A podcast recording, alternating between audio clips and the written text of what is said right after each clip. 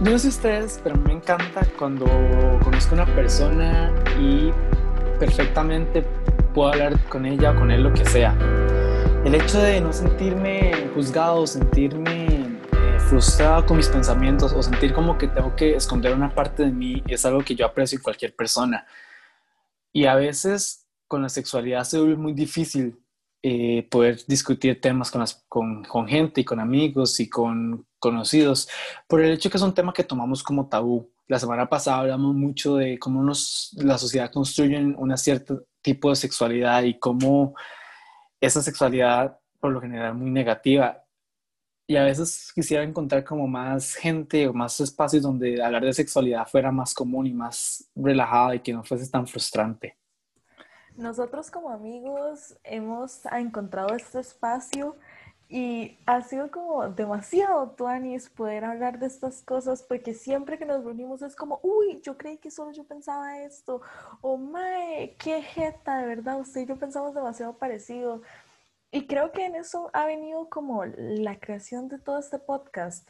Eh, desde que tuvimos la idea y empezó el podcast en sí, se ha vuelto como un espacio que esperamos que la gente lo que, lo que perciba y lo que sienta es que no son bichos raros, no, no son los únicos que piensan así, que nosotros estamos igual y queremos adueñarnos de nuestra sexualidad y llevarla por el camino que nosotros queremos y no solamente por el que nos han dicho como lo más importante de esto es el hecho de que creamos una sexualidad positiva. El positivismo sexual, que es el tema de hoy, es el hecho de adueñarnos de nuestra sexualidad y vivirla plenamente sin miedo y sin, sin sentirnos juzgados de nosotros mismos, porque al final muchas de las cosas que nos sentimos juzgados nos las eh, constantemente reprochamos nosotros y sino también abrirnos a, que, a crear estas discusiones con los demás. Yo siempre me acordaré de la, el noche y día que era hablar de sexualidad en la, en la UI, en el cole, o sea, en el cole con costos nos sentíamos como bien hablando de, de dar, de dar besos o entrar en relaciones, o sea, era, como súper controversial y ahora en, en, la U siempre la gente era muchísimo más abierta, muchísimo más apuntada a tener este tipo de conversaciones y creo que ahí es donde nosotros no nos conocimos y nos dimos cuenta como que teníamos mentes que querían un poquito más y queríamos constantemente averiguar y disfrutar de la sexualidad como plenamente sin sentirnos juzgados por el resto del mundo. Sobre todo por el hecho de que teníamos, y bueno, tenemos amigos y conocidos que han sido enseñados, ¿verdad?, a llevar su sexualidad de esta forma. Y uno puede ver y puede sentir la frustración de esas personas queriendo hablar de estos temas, pero sintiéndose como completamente juzgados o sintiendo que están haciendo algo malo ellos mismos y que, no sé, como que se sienten mal con, con la cuestión de hablar de este tema. O sea, es que es, increíble. A mí me, me, dijeron mucho cuando entré la U que cambié demasiado. Es el hecho, pero es el hecho de que primero, tal vez siempre quise ser así, siempre quise hablar de este tipo de cosas, pero la gente con la que estaba no me dejaba. Y tenía mucho miedo a ser juzgado por personas que tal vez no me importaba tanto su opinión, pero lo que iban a decir de mí detrás de mis espaldas. Y eso causó mucha frustración en mí en el colegio, pero es algo que aprendí a vivir con, pero apenas entré a la U, como que tuve que hacer este cambio porque yo ya no puedo vivir así, yo no puedo seguir restringiendo quién soy como persona. Sí, o sea, de verdad, en cuestiones del cole era súper complicado y siento que se vuelve como muy frustrante, ¿verdad? Y por eso este espacio tan seguro para hablar de los, de los temas es tan tuanis. Y cuando me invitaron a ser parte del podcast fue como de fijo, o sea, yo quiero poder hablar de esto con libertad, quiero que la gente me escuche y que sepa que pueden hablar de estos temas y que nosotros no los vamos a juzgar y que nosotros también pensamos en eso y podemos hablar de eso.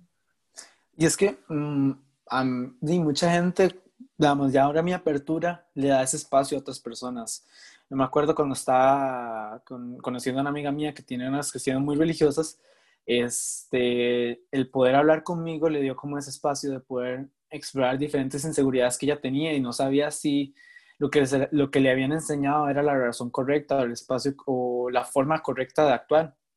Y, la, y yo hice mucho crecimiento de ella y no solo de ella, sino un montón de de amigos y de compañeras y de personas que constantemente uno ve cómo crecen y cómo se abren por el hecho de que uno es abierto con ese tipo de cosas. Mm, en un punto donde mucha gente me decía como que yo sabía mucho chisme, ¿no? Con varios grupos de amigos míos, porque es la hora que yo, ya me abría. es que, ok, suena, suena, muy colegio y la vara, pero es el hecho de que yo, como, como yo habría hablaba de eso, la gente me contaba como quién le gustaba, por qué le gustaba. Y yo siempre fui de la manera como, en vez de juzgarlos, decirle como, ay, ma, ese man, todo mierda, o esa abuela, nada que ver, o usted se merece. O sea, yo siempre como, ma, no, la verdad es que sea Pero feliz. todo lo contrario, siempre era, lléguele, dele. Lléguele. O sea, si usted está seguro de lo que está haciendo, vaya.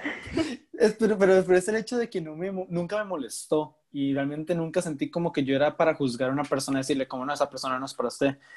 Y obviamente no es como que al final cuando eso no sirviera yo ya sé como, este, Dino, o sea, yo creo que debería volvernos yo ser como madre, lastimosamente no, y la apoyaría con eso, porque también mucha gente termina siendo como, prefiere decirse, se lo dije, a realmente apoyarlo en el momento de, de, triunfo. O sea, como es una cuestión de, como, está más como por su orgullo que por la felicidad de su amigo o su amiga. Y, a mí eso me frustra mucho porque yo he visto que tengo muchas, o sea, muy, principalmente amigas que, que que les que empieza a gustar un mae y, hay, y como hay mucha, mucha, y mucha mierda con los maes que le pueden hacer, a veces, muchas de sus amigas son como muy, muy protectoras de ellas con, con todo lo que debe ser, porque la verdad es que un mal mae puede arruinar a una persona por meses, si no la vida.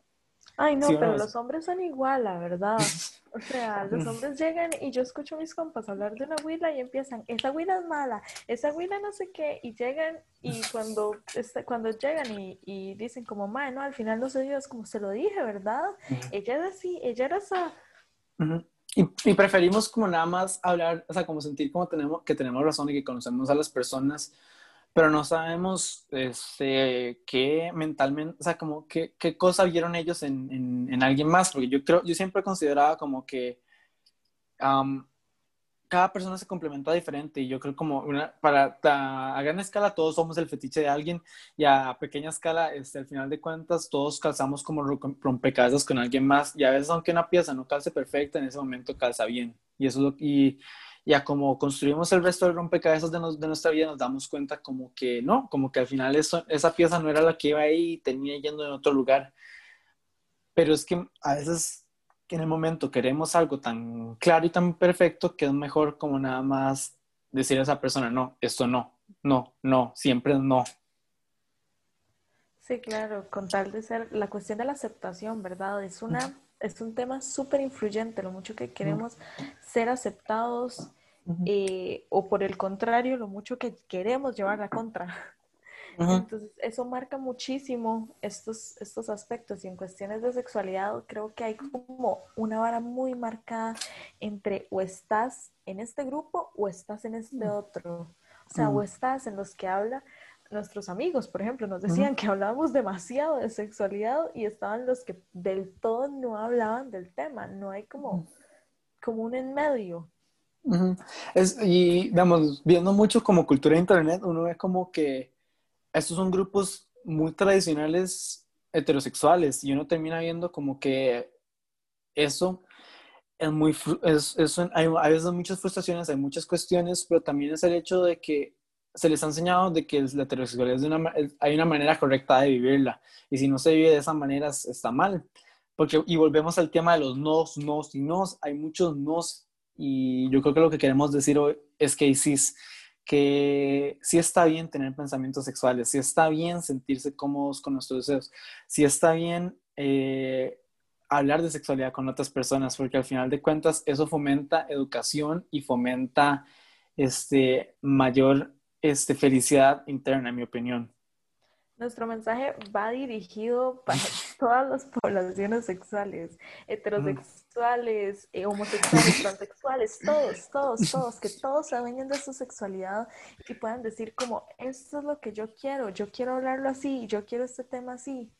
Y es esta forma de, de positivismo sexual. De, positivismo sexual. Es cierto, vamos, mm, yo creo, creo que Em, empecemos por el hecho de que cómo llegamos al positivismo sexual como movimiento y como tendencia.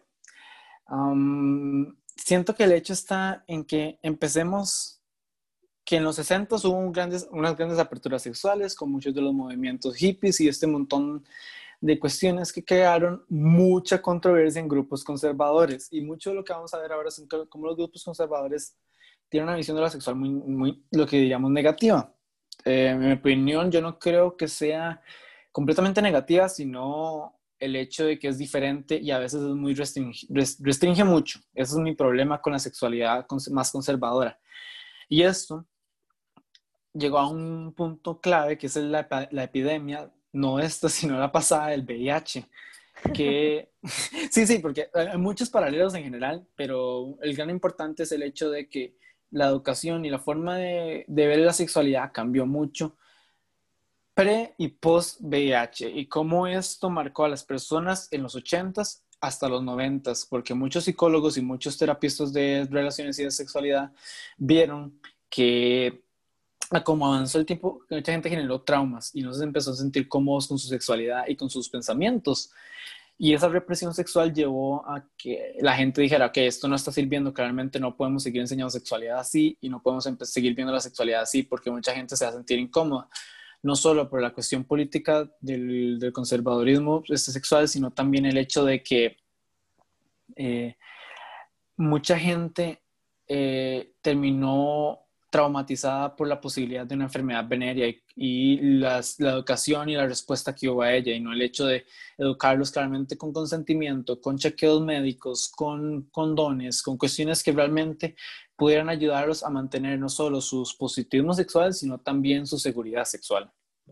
Se creó como una campaña sexual, bueno, una campaña sexual suena extraño, pero se creó como una visión de la sexualidad con mucho miedo Miedo al embarazo, miedo a la enfermedad, miedo a lo diferente, eh, porque mucho de esto, ¿verdad? Y todo lo del VIH también viene relacionado con la homosexualidad. Entonces era un miedo constante a todo lo que era diferente, a todo lo que habían conocido. Entonces, si tras de todo eh, ven que se está haciendo un desmadre, que la gente se está enfermando y es que no es una enfermedad para jugar, o sea, es una vara muy, mm. muy en serio. Mm. Eh, madre, la gente obviamente se asusta y lo relacionan tras de todo con, con la población LGTB, que en ese momento no se denominaba así, pero bueno, eh, claro que la gente crece con una visión súper negativa de la sexualidad. O sea, ya se intentó volar culo, rejo y parejo, ma, esta vara nos trajo enfermedades, nos trajo mm. problemas, ah, ah. Entonces más bien se cierra. Mm. O sea, al final de cuentas, mucho lo que vemos como el negativismo sexual se trata de cerrar la diversidad. Y creo que pues, ahora ya que tú, tenemos como más un poquito más de contexto, pues con eso, la importancia de diversidad y visibilidad.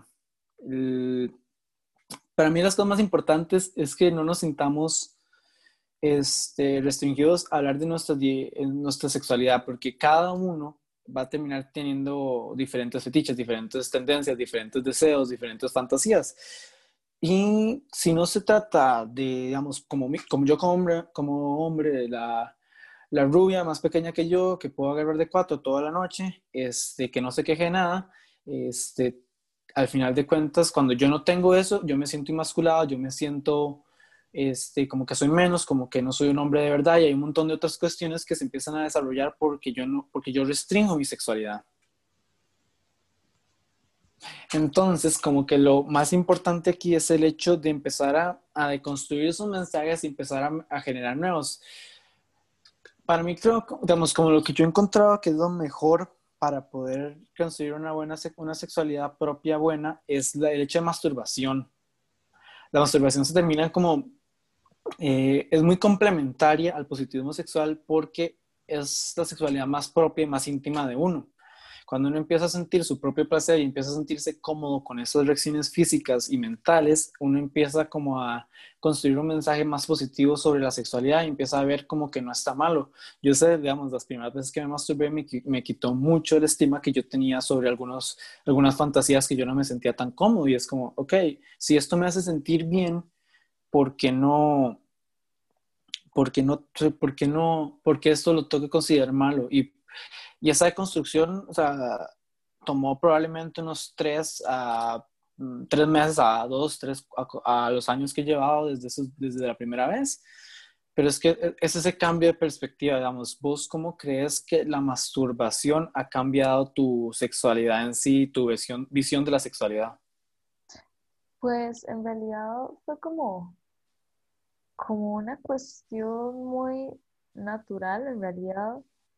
Eh, yo creo que en el, en el episodio pasado lo había comentado, para mí hubo mucho peso religioso por toda esta cuestión de que yo estaba muy metida en la iglesia y yo me sentía mal y sentía que Dios me iba a castigar y etcétera.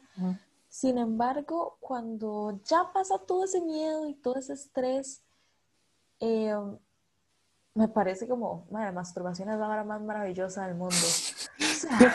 qué cosa más deliciosa llegar y sentarse con usted mismo y dedicarse un ratico y terminar feliz usted no se tiene que preocupar por otra persona, no tiene que preocuparse eh, de ir a limpiar las varas, de, vestirse, lo que sea. No, no, ma, usted hace y deshace como usted quiere, ma, usted se mueve como quiere, a la velocidad que quiere, en el momento que quiere. Y a mí me parece tan, pero tan importante. A mí me duele un montón cuando yo conozco huilas de mi edad o, bueno, voy a hablar desde la perspectiva femenina porque Personalmente no conozco un mae que me diga, yo jamás en la vida me la he jalado, pero eh, sí conozco muchas amigas de mi edad que me dicen como yo nunca me he tocado y, bro, una las ve así súper trabadas sexualmente, las pobres. Y hay willas que en serio ni siquiera pueden llegar a sentir un orgasmo porque nunca han experimentado consigo mismas y no saben qué hacer, cómo sentirse, no se sienten cómodas con su sexualidad con otra persona y no se sienten bien, empezando porque no se sienten bien con su sexualidad consigo mismas. Una cosa aquí, este, algo como que yo he leído la importancia de, presentarse en el momento cuando uno está cogiendo y, y por eso muchos hombres terminan teniendo problemas de ansiedad y muchas mujeres no llegan al orgasmo y es el hecho de que nunca se han sentido cómodas con su sexualidad. ¿Vos sentís que, que la masturbación es importante para entenderse como físicamente y para tener menos problemas mentales a la hora de tener sexo? Sí, claro. O sea, de fijo. Porque primero ya físicamente te estás conociendo. Y entonces ya más o menos puedes saber qué querés, qué no querés. Y en cambio, si vos vas y coges, o sea, y bueno, esto te lleva a que si vas y coges con un mae y el mae te hace algo que no te gusta, vos pues intentas cambiar ahí la vara, como que no nada más decís como, di, mae, esta vara no me gusta, pero es lo que hay, o sea, no. Y la comodidad mental de ya saber qué es lo que estás sintiendo, que obviamente lo estás sintiendo diferente, Mae, y con esta otra persona pero, pero saber lo que físicamente estás sintiendo, no asustarte, no tenerle miedo a eso, a esa sensación. Entonces, si estás relajado mentalmente, tu sexo, el sexo va a ser maravilloso. Sí, supongo que tiene que ver como no tener como que estar lidiando en el momento si es bueno o malo y nada más ya saber que es bueno y que no es, no es algo como que uno se vaya a sentir como estigmatizado por sentir. Justamente.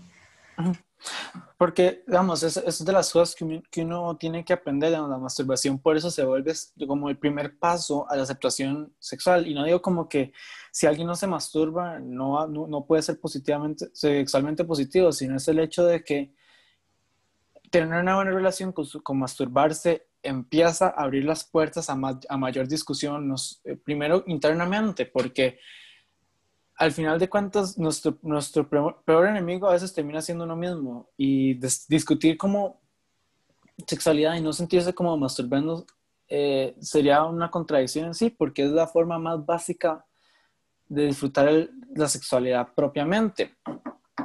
Otra cosa importante... Ah, Perdón.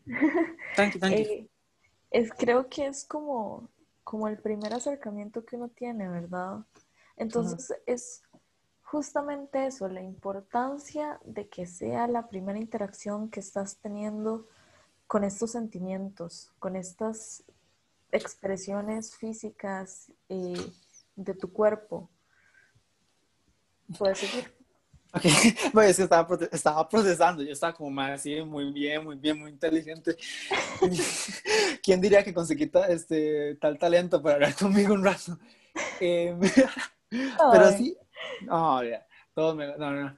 Eh, siguiendo con, y es que como girando un poco es el hecho de que mucha de la masturbación viene con una de las cosas más importantes, que es mantenerse abierto y curioso, porque cuando uno se masturba uno está explorando su, su mente y está empezando a entender sus, sus propias tendencias y lo que otras personas quieren, porque eh, es el hecho de que alguien menciona algo, uno ve algo que le parece atractivo y poquito a poco va empezando a decir, ok, esto me está gustando, esto me está, me está entreteniendo, ¿qué otras cosas puedo hacer? Y uno empieza a tener como preguntas y ahí es donde creo que empezamos como a abrirlo de, de uno mismo al resto. Creo que es eso justamente, la exploración a las fantasías también. O sea, pensar varas que vos decís como, wow, yo no sabía que eso me excitaba.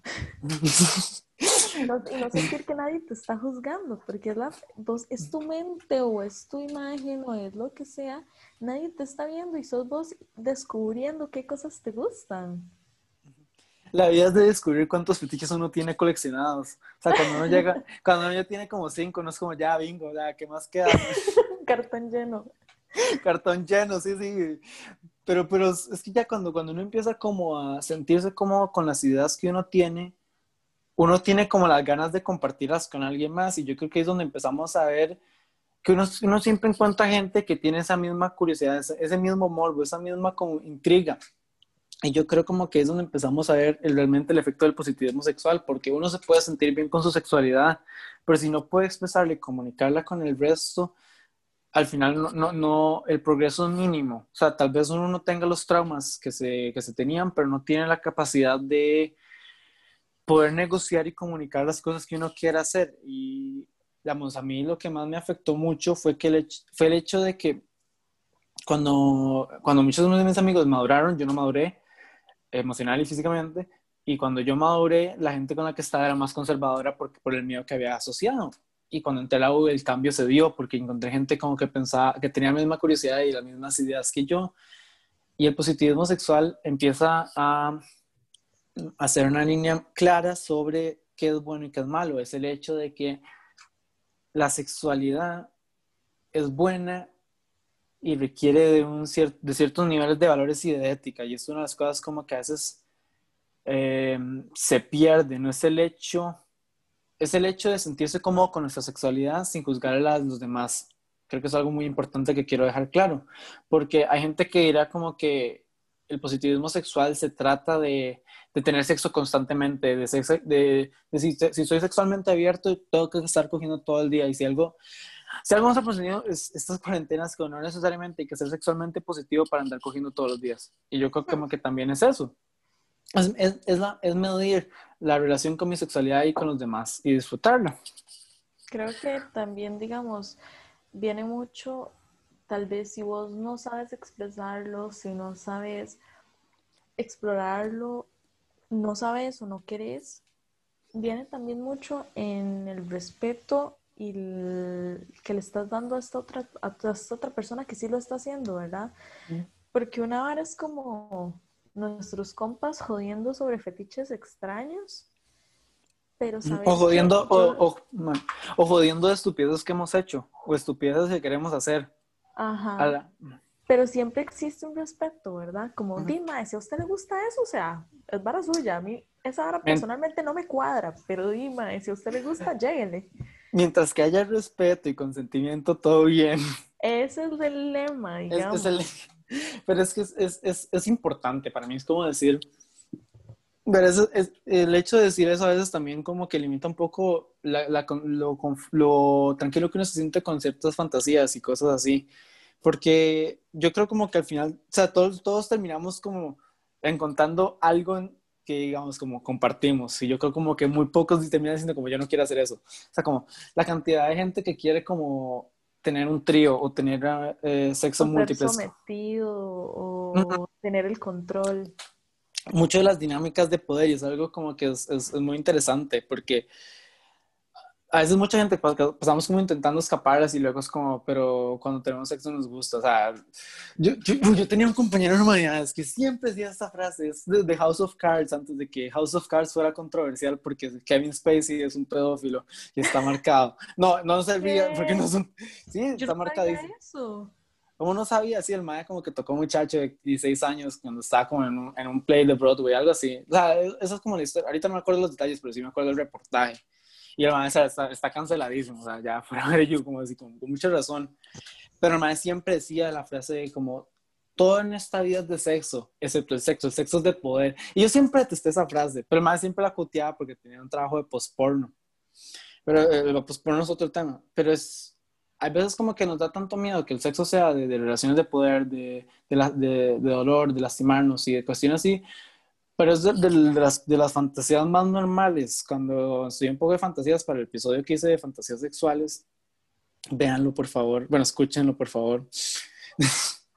es, aprendí mucho de que yo creo como que todos compartimos al menos dos o tres fantasías fácilmente, o sea, como sin, sin pensarlo mucho, este, hay tantas cosas que se pueden hacer con la sexualidad, como jugar con la adrenalina, jugar con con el poder, jugar con el dolor, jugar con este, la afectividad y la conexión emocional que uno tiene con la persona, jugar con diferentes aspectos, no solo de, de relaciones personales, porque eso es mucho más importante que decir nada más me gusta duro, me gusta que haya un poquito de sentirme dominado o sentirme sumiso, sino es el hecho de qué dinámicas emocionales puedo jugar con esta persona y a veces nos perdemos en eso.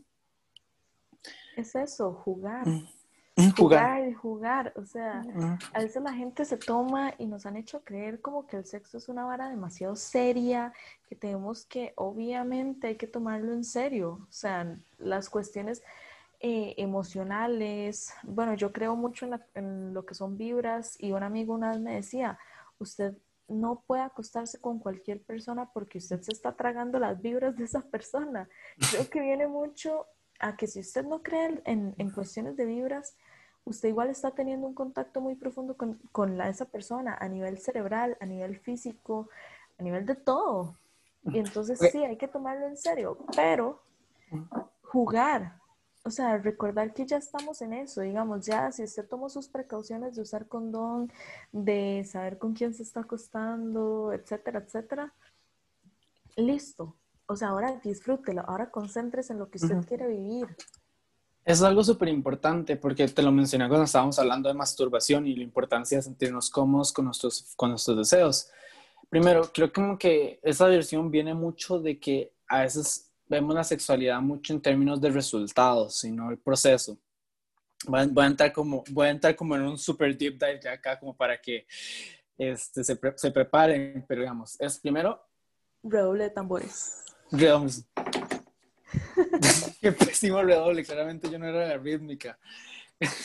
Pero ok, voy, voy, okay. voy, a, centrar mis pensamientos porque tengo como 10 ideas. Primero, el hecho de que hablamos de sexo como, un, como, como posibilidad de X, o sea, la, la cultura que tenemos ahora es muy enfocada en los orgasmos, pero la, la, cultura anterior era muy enfocada en las posibilidades de enfermedades venéreas y, y, y embarazos. Eso causa como que al menos, bueno, yo creo como que muchos adultos mencionan que su relación con el sexo cambió mucho cuando, cuando quisieron tener hijos, porque eh, se vuelve mucho el resultado, se vuelve mucho de unirse para poder estar, para que esa persona quede, este, tenga concepción. Pues, sí, ¿qué quieres decir? Uy, qué vara más frustrante. A mí eso me da tanto miedo, pero tanto miedo. Yo escucho a la gente que quiere tener hijos hablar y ella, o sea, yo digo, Mae, qué pereza tener sexo así, se imagina. Sea, es como, ¿qué? Ya, ya la hora, suave, para medirme un toque. Y yo, ¡ay, qué playado! O sea, pecado. Es que es, mucho de enfoque, entonces como que eso nos lo pasaron a nosotros, porque como la sexualidad era solo una cuestión biológica y no de placer, este, se nos enseñó como, o sea, cuando nos enseñaron a nosotros de sexualidad, terminamos viendo mucho de lo, que, de lo negativo que se podría tener, porque se vuelve frustrante, se vuelve cansado, se vuelve como, una, como un deber más que algo de placer. Ok, mi tercer libro de sexualidad favorita, después de La ética promiscua y Mi jardín secreto, es La respuesta sexual humana, The Human Sexual Response. Es un estudio de la biología y la anatomía de, la excitación y el orgasmo. Básicamente, la gran, es como de los libros básicos de, de anatomía y sexualidad. Y cuando lo leí, hay un gráfico muy claro. Está, cuando uno está completamente cero, está normal, que lleva a la excitación y a la meseta. Y luego el orgasmo, o sea, o sea bueno, tengo que explicar porque lo estoy dibujando en aire y yo sé cómo sí, yo lo estoy viendo, pero la gente pero, y, luego, me acuerdo que esto es audio solo. Ok, empieza aquí. Tenemos un eje X, un XY, un, un eje X y un XY. Entonces, cuando uno se empieza a excitar, eso sube muy rápido. Luego, llega la meseta. Veo la visualización que está intentando hacer.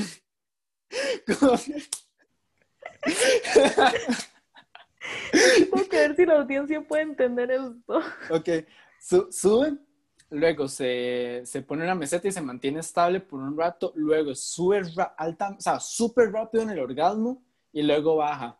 Y la, mujer tiene la capacidad de volver a la, al periodo de meseta donde se establece y el orgasmo múltiples veces y el hombre pasa del el orgasmo a completamente cero de una y necesita un tiempo de recarga.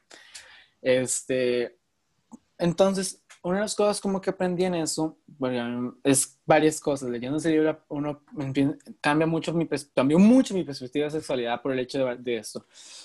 La sexualidad requiere mucho de, es de, tener sexo y llegar a digamos, súper demandante en la mente. Tan el punto como que de la adrenalina, el miedo y estar excitado son de las pocas cosas que nos hacen vivir en el momento son de las pocas cosas que nos hacen estar en el presente y poder percibirlo perfectamente.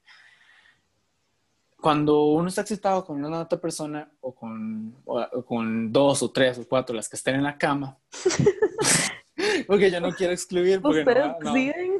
Ustedes decidirán, no vamos a juzgar, la verdad es que es muy increíble, así mientras más mejor, ¿no?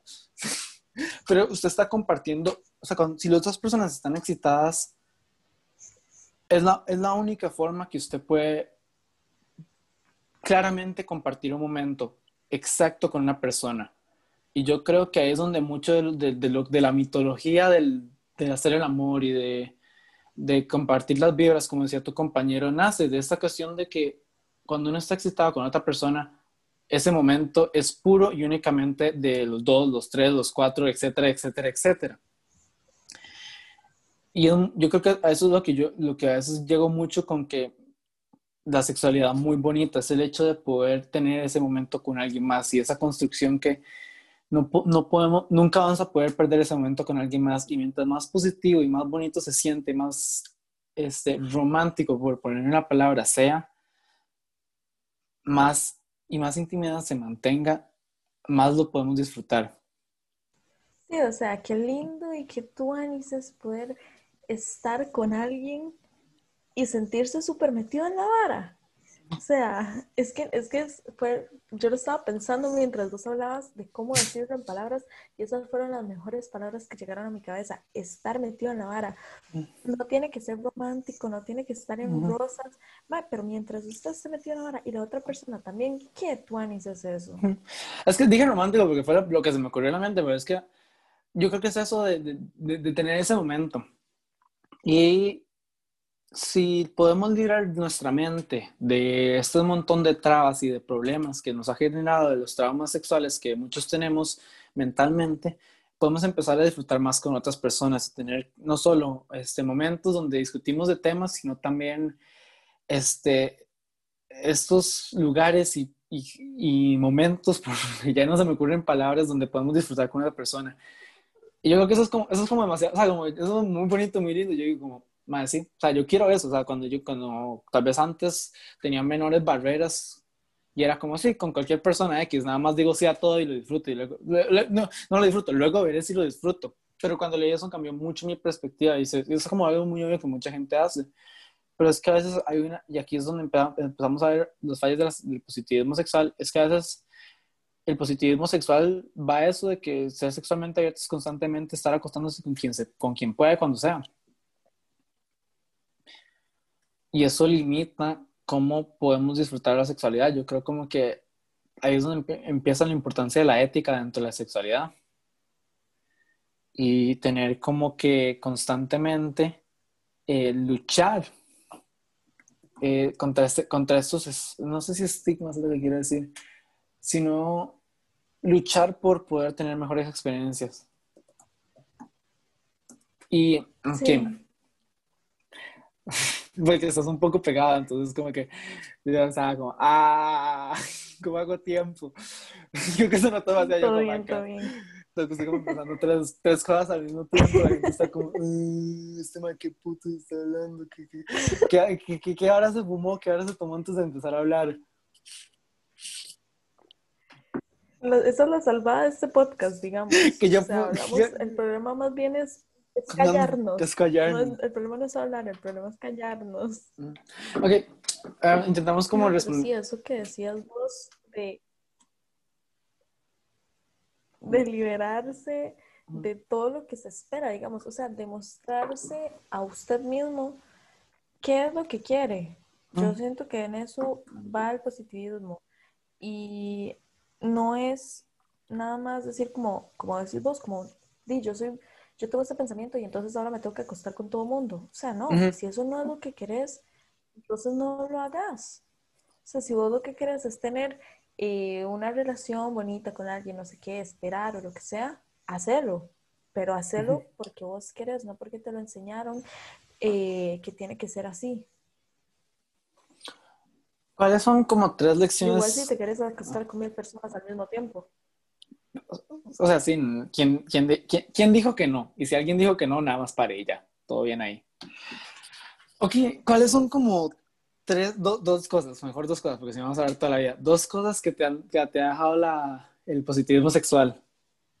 Eh, la importancia de la comunicación, o sea, la, diferencia que hace la comunicación dentro de las relaciones de, de pareja o de o de sexualmente hablando, lo importante que es expresarse eh, y estar dispuesto a escuchar los deseos de la otra persona, y estar abierto a explorar eh, con tu sexualidad y con la de la otra persona que, en lo que quieran y en lo que hayan hablado. Y por otro lado, también eso hablando como de una persona para otra o incluyendo varias personas, pero también la parte individual, el empoderamiento del cuerpo, yo creo que por mi, por mi parte femenina, femenina, sí, por mi parte de mujer, de ahí, eh, he, sentido mucha presión con respecto a mi cuerpo, ¿verdad? Y entonces, cuando llegas a, a tener sexo o lo que sea, no, si no te sentís segura, si no si, si estás frustrada con algún aspecto físico tuyo, va a ser completamente diferente así te sentís cómoda con tu cuerpo y... Espera, devolvete un poco por... Como sos. Devolvete un poco, ahí se te paró un poco la voz. ¿En dónde? En lo que estabas diciendo de tu relación con tu cuerpo. Ok, sí. Eh, no, la importancia de sentirse cómoda, ¿verdad? Con, el cuerpo de uno, no es lo mismo eh, tener relaciones y sintiéndose cómoda con el cuerpo de uno, sabiendo que hay varas que son completamente naturales, que ciertas cosas suenan, que ciertas cosas se mueven de cierta forma, a que vos, eh, a que vos me laguné. Está bien, como a que vos no, no tal vez va a ver si te, si te agarré bien la idea. El hecho de que tu cuerpo es natural y que no se debe eh, sentir mal por lo que es y por, y por lo que causa. O sea, yo creo que es algo también súper importante porque, o sea, para la educación sexual dice mucho de cómo el, hombre, cómo el cuerpo del hombre funciona, pero no tanto de la mujer. Justamente, sí yo creo como que a mí lo que me deja es como mucho de la visibilización, el hecho de que, de explorar otras ideas, de otras perspectivas, y no, no sentirse como tan acongojado, sentirse con miedo, como que eso va a ser algo malo. Yo creo como que a veces es más bonito ver lo que un montón de gente le puede aportar a uno sobre la vida y la sexualidad sin tenerle miedo, o sea, como de poder tener esas conversaciones, como dije al principio, que cada persona se sienta cómoda y que no sienta como que uno está siendo juzgado. También otra cosa es el hecho de poder ser quien yo soy sin tener miedo, o sea, el hecho de que, que soy un ser sexual, de que eso es divertido y que eso es eso súper bueno y que no hay que sentirme como tan juzgado y como que el, como que el mundo se va a caer, como porque, porque tengo una sexualidad abierta y porque como, como que eso es, eso es algo malo. También como para ir como cerrando, creo que sería bueno como que empecemos a dar un mensaje de, de que la gente se abra. Mm, aquí estamos haciendo una conversación para que la gente escuche, pero una de las cosas importantes que todos debemos hacer en sí es que es, ay, me un poco yo también, es que empecemos a, a, buscar espacios donde esto se pueda hablar. Yo por dicho ya tengo espacios donde la gente me escucha, donde la gente quiere hablar conmigo y quiere comunicarse conmigo estas cosas y y he, ayudado también a personas por mi, por mi propia apertura sexual. Y yo creo como que yo al menos como la persona que soy puedo decirles que cada uno de ustedes puede ser ese líder, esa, esa personalidad. Yo creo como que empieza desde las acciones de uno y decir como, hey, yo soy abierto, o sea, como, no como decir, hey, yo soy abierto sexualmente, hablemos, no, sino como, sino como no esconderse de esas conversaciones o no sentirse acongojado cuando esos temas salen. O sea, como que si la conversación sale, aunque sea de amor o de relaciones, y luego empieza a hablar de cómo la gente se siente cómoda con la sexualidad, poquito a poco ir metiendo esas ideas con la gente porque esas ideas al final son cosas que todos pensamos, pero no todos eh, articulamos. A nosotros nos encanta que nos manden mensajes por Instagram contándonos un poco de cómo se sienten eh, más cómodos hablando de, de, su sexualidad, ¿verdad? Escuchándonos a nosotros. Y de verdad, súper bienvenidos y bienvenidas todos a mandarnos mensajes si quieren hablar del, del, tema que sea. Nosotros, pues, como pueden ver, hablamos muy sin tabúes, los escuchamos y en serio es, queremos que este sea un espacio, como le dije al inicio, para que ustedes se sientan parte de, que sientan que no están solos, que se den el chance de escuchar personas que piensan tal vez no como ustedes, pero parecido o que tienen una idea similar o que nada más se sientan reconfortados escuchando gente hablar de temas que ustedes pensaron. Creo que es como súper importante que, que, fomentemos este espacio seguro eh, con nuestras amistades, con nuestra familia, y si todavía no estamos listos para dar este paso, pues nosotros les abrimos las, las puertas pues con nosotros. Muy, muy cierto. Eh, creo que eso es como perfecto. Uh, la sexualidad va al ritmo de cada persona, no solo porque es una cuestión muy biológica, porque la madurez física y emocional toma su tiempo y cada uno tendrá un, descubrimiento sexual en algún punto. Perfectamente puede ser ahorita a los 10, a los 15, 20, a los 40, a los 60, porque siempre, siempre estamos, eh, somos productos de nuestro ambiente y nuestro ambiente nos va a cambiar mucho constantemente. Y yo creo como que eso es algo también muy lindo de la sexualidad, que constantemente evoluciona y cambia y si eh, hoy no, no se sienten cómodos de hablar, no se esfuercen, mañana va a llegar y poco a poco van a sentirse cada vez más abiertos, cada vez más confiados de su propia sexualidad. Yo creo como que no, se, no nos deberíamos frustrar con eso tanto como, como a veces se nos, se nos enseña. Sí, claro, en realidad no es una cuestión, nunca ha sido una carrera, nunca ha sido si yo lo logré antes que usted o después o qué. Vea, aquí no hay edad. A la señora de 40 años que nos está escuchando, usted puede.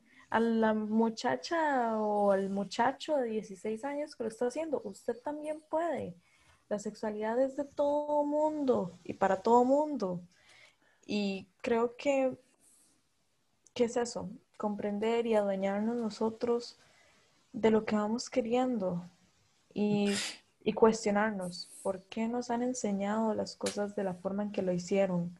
Y si esa es la mejor manera, si creemos que eso es donde queremos estar, o si en realidad es, nunca me sentí cómodo en ese lugar y quiero salir de eso.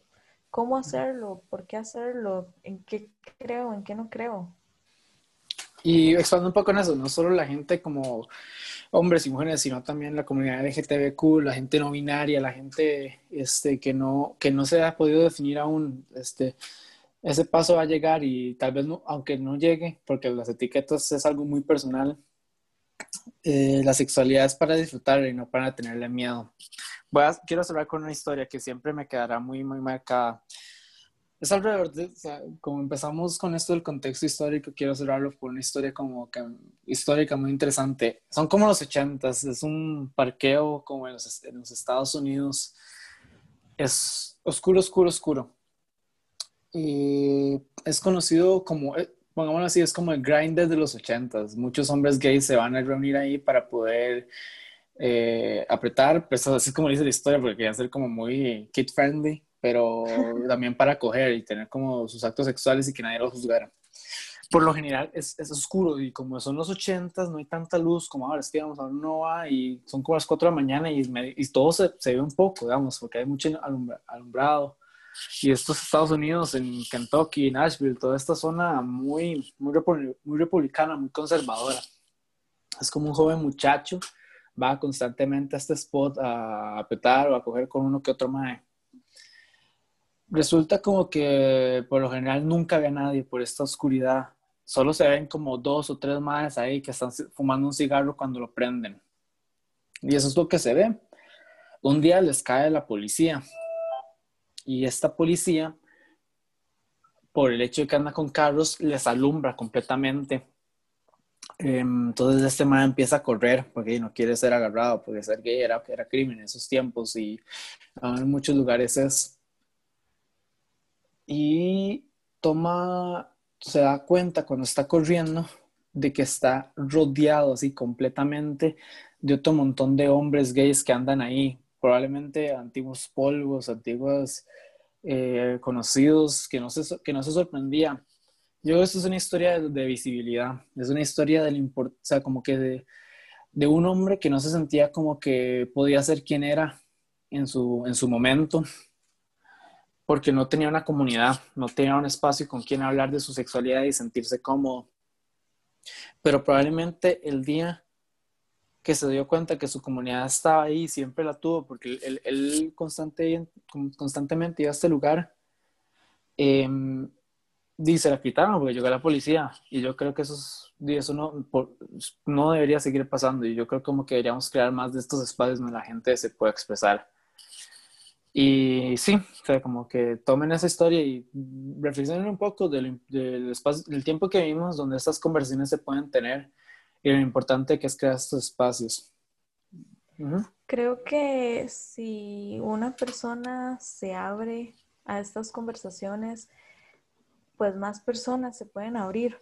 Entre más salgamos, y bueno, ahorita no porque hay pandemia, pero entre más hablemos de estos temas, las personas más fáciles va a ser, porque este hombre, en el caso de la historia, se da cuenta que no está solo, eh, que su vecino tal vez estaba ahí, que su amigo estaba ahí, que su jefe estaba ahí, que un montón de, de hombres más que él conocía estaban ahí.